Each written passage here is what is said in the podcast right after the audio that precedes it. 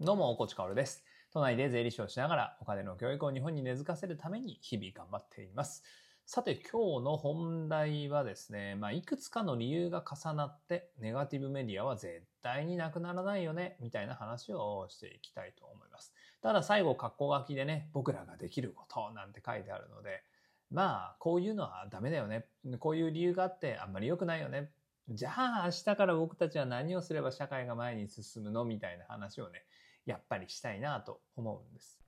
先日というか、まあ昨日ですね、勝手に国家戦略会議というイベントに僕は登壇したわけですけど、まあ、あの、都合上ね、えその登壇をする前にこの音声は録音されてるので、まあどんな感じだったかは、あの、わからないんだけれど、そもそもでもあの、勝手に国家戦略会議というものの趣旨は、勝手に国家、この日本の戦略会議をしますという話なんだよね。だから、まあ、いいとこ悪いとこ洗い出して、じゃあこういうことをするといいよね、みたいな。日本って良くなるよね、みたいな話をするわけだけれど、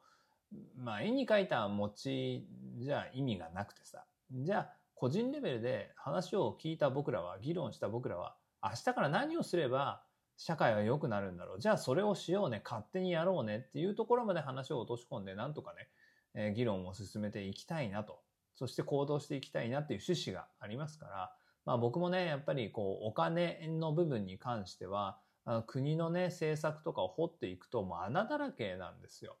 だからまあ、そこがダメだ、ここがダメだ、もっとこうするべきだっていうことはさ、やっぱり多くなってくるんだけれど、でも、言うはやすしで、やっぱり永田町霞が関にいる人っていうのは、いろいろなものも抱えているわけですよね。がんじがらめなのでね、彼らはね。忖度するなって言っても、忖度しなきゃ人生が終わるって言ったら、忖度はね、するしかない場面とかも多分あると思うんだよね、彼らにとってはね。だから僕はね、永田町とか霞が関にいる人間ではないからわからないところも多いので、言うはやすしで指摘するのは簡単なんだけど、じゃあ国が動かないんだったら僕たちはこれをすれば社会は少し前に進むよねっていうね。この最後のメッセージですよね。ここについてはね、やっぱ毎度毎度追求していきたいなと思います。まあ追求した結果、うんちょっとよくわかんないなっていうね、僕らができることってないななんていう日もあると思うんだけれど、でもやっぱり最後にポジティブに前を向くっていうのが僕らしさだと思うし、まあせっかくリスナーさんも聞いていただいてね、指摘だけで終わったら面白くない。まあ学びはあるかもしれないけどね。えーでも別にあんまり面白くないんじゃないかなと思うので、まあここはね、えーまあより今後はこう意識してお話ししていきたい部分かななんて思っております。冒頭長くなりなりましたが本題です。まあ、いくつかの理由が重なってネガティブメディアっていうのはなくならないんですが、まあ、その理由を説明する前に、ネガティブメディアですね。えまあ、なんとなくイメージわかりますよね。あイメージ湧きますよね。うんまずは、こう、ネガティブな言葉で人を釣るっていうのが、まあ、一大、一大勢力としてあるなって思います。もうこれはなんか、テレビとか雑誌とかだけではなくて、もはや個人レベルまで降りてきてしまいましたよね。その YouTube のサムネイルで釣るとか、まあ、 Voicy のタイトルとかもそうだよね。釣るとかね。あるわけですよ。あだからまあそういうのっていうのは、なんでなくならないのかって言ったら、まあ、人がね、やっぱり寄ってくるんですよね。だからまあそういうものっていうのは、あなくならないよね。でもこれで終わったら、あの、一つの理由しかないので、他にも理由はたくさんあるんですけど、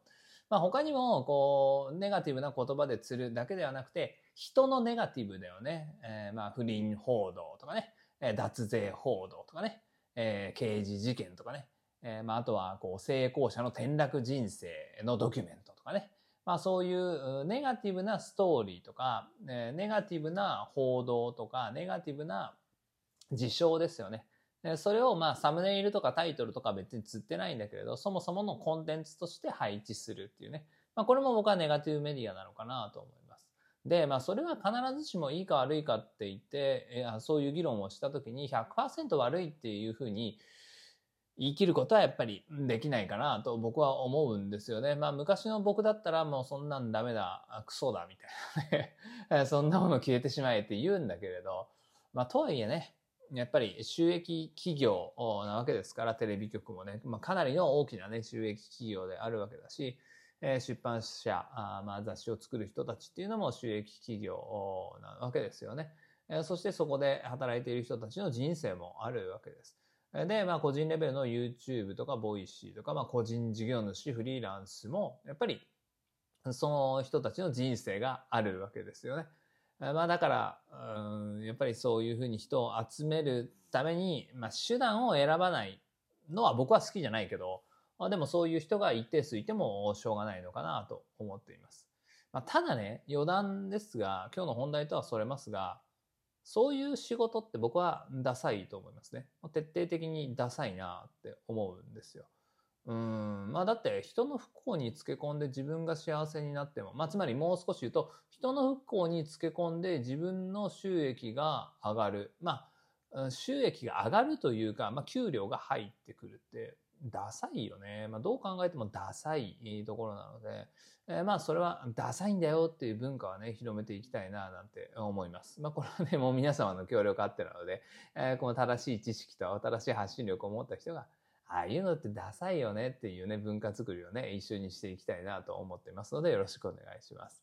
まあでもこう、サムネイルで釣るっていうのは、まあでもやっぱダサいよね。うん、まあそこも含めてダサいね。今日話しているネガティブメディアっていうのはやっぱダサいと思います。でもこれはなくならないのは、人間が寄ってくるんですよね。で、その寄ってくる理由っていうのは様々なんだけれど、僕が声を大にして言いたいのは、 Voicy でも昔語ったことがあるんだけれど、言語の問題っていうのはね、これもう本当に根深い。根深いんです。まあ、誰が作ったか知りませんが、この世には言語があるわけですね。英語、日本語、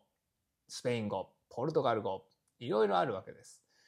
で、えー、偉い人たちがね、偉い学者さんとか、まあ大学教授とかが調べて、まあ論文には上がっているんですけど、まあその結果ですね、言語を形作る構成要素、まあ当然単語になってくるんだけれど、その単語の約7割はネガティブワードであるっていうのはね、もう分かっているんですよね。それは別にどの言語がっていうことではなくて、ほとんどの言語がっていうことです。だから今言った英語、日本語、スペイン語、ポルトガル語も、ワード、単語、そういうものにこう分けていくと70%がネガティブワードなんだよね。だから僕たちはのほほんって生きていると日常生活で使う単語の7割はネガティブだし日常生活で聞こえてくる単語の7割はネガティブなんですよね。そうするとネガティブの方に寄っていくわけです。なぜならそっちが多数派だからね。僕たちが使っている安心する単語はネガティブだか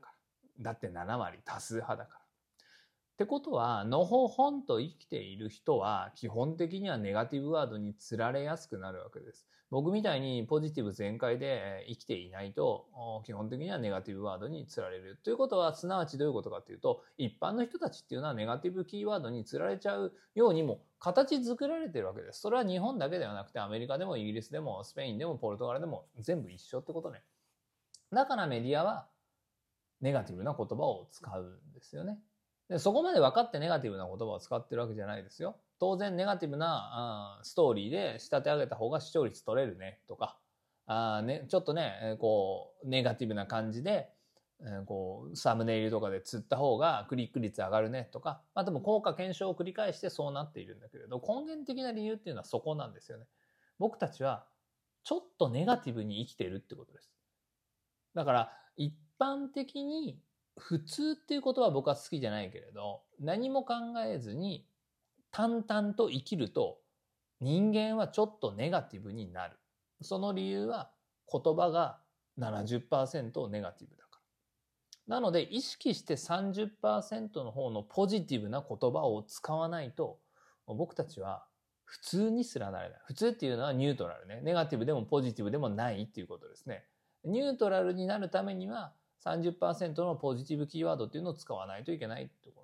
んですよ。これはなかなか根深くて、いや、誰が言葉考えたんだろうって思うんだけれど、まあでもそういう世界に線になってしまったので、まあそれはしょうがないよねっていうところですね。ということで、まあ人間が喋る言語ですね、その構成要素が抜本的に改革されない限りは、ネガティブメディアっていうのはなくならないってことです。まあなくならないよね。絶対なくならないよね。じゃあ僕たちがこれからできることは何なのかっていうと、まあ、この事実を広めることしかないですね。まあ、基本的には僕たちができることっていうのは、布教すること、みんなに教え合うこと、みんなで教え合うこと、それしかないんですよね。うん、だから、こ淡々と生きてる人はネガティブにつられてしまうっていう事実があるわけです。それを感覚的に知ってる人もいれば、今日みたいにちゃんと理論立てて知っている人もいる。でも理論立てて知ることができれば、あんまりそれは良くないよねっていうね。そのネガティブとポジティブどっちが0、100でいいかみたいな話は、まあ、あんまりしたくないけれど、でもおそらくポジティブに生きた方が人生っていうのは好転するんじゃないかなと思います。これはあの論文とか見たことないし研究結果も見たことないけれど、おそらくそういう研究結果って出てると思うんだよね。だとしたら人間はポジティブであるべき。えー、じゃあどうすればいいかっていうと、言語を一般的な使い方でニュートラルに扱っていると人はネガティブになっていくんだったら、ちょっとポジティブなキーワードっていうのを多めに出さなきゃいけないよねってことを僕たちは知らなければいけない。そしてそういう生活をしなければいけない。そしてそういう人が多数派になってやっと社会がポジティブになるんですよ。社会全体がネガティブっていうことだからね。地球全体がネガティブっていうことだからね。この事実を知ってポジティブキーワードを意識的に使っている人っていうのは地球上の多数派じゃなくて少数派だと思うので、地球全体は人間が言語を喋る限りはネガティブなんです。これはね、結構重要な話だと思いますよ。まあ、ネガティブであると保守的で、その危機察知能力みたいなものが高くなるから、だからこう、言語もネガティブなキーワードが多かったのかもしれない。そういうね、背景とかもひょっとしたらあるのかもしれないけれど、でも今この世界線の中でね、日本を含め世界はなんかどんよりしてるじゃないですか。そういうところではやっぱり、ネガティブなキーワードっていうのはあんまりいらないんじゃないかな。せめて55。うんで、まあ、もっと言うと64ぐらいポジティブにいきたいなと思うので、僕はポジティブ、ポジティブな言葉を使っていきたいなと思います。なので、あなたも、そしてあなたの大切な人も、ポジティブなキーワードを使うようにね、えー、そういう訓練というかね、えー、まあ、そういう意識っていうのを持って、いただけたら、まあ、ネガティブメディアは絶対になくならないんだけれど、唯一なくなる可能性があるとしたら、ネガティブな発信をして、視聴者が釣られなくなる。むしろポジティブな発信をした方が視聴率が上がる、発行部数が伸びる、クリック率が上がるみたいな世界線になれば、まあ、ネガティブメディアっていうのはなくなりますからね。まあ、そういう世界まで持っていけるかどうかはわかりませんが、まあ、知った人からやっていきましょうというお話をさせていただきました。ということで、本日もポジティブに張り切っていきましょう。素敵な一日をお過ごしください。最後まで聞いてくれたあなたに幸あれ。じゃあね。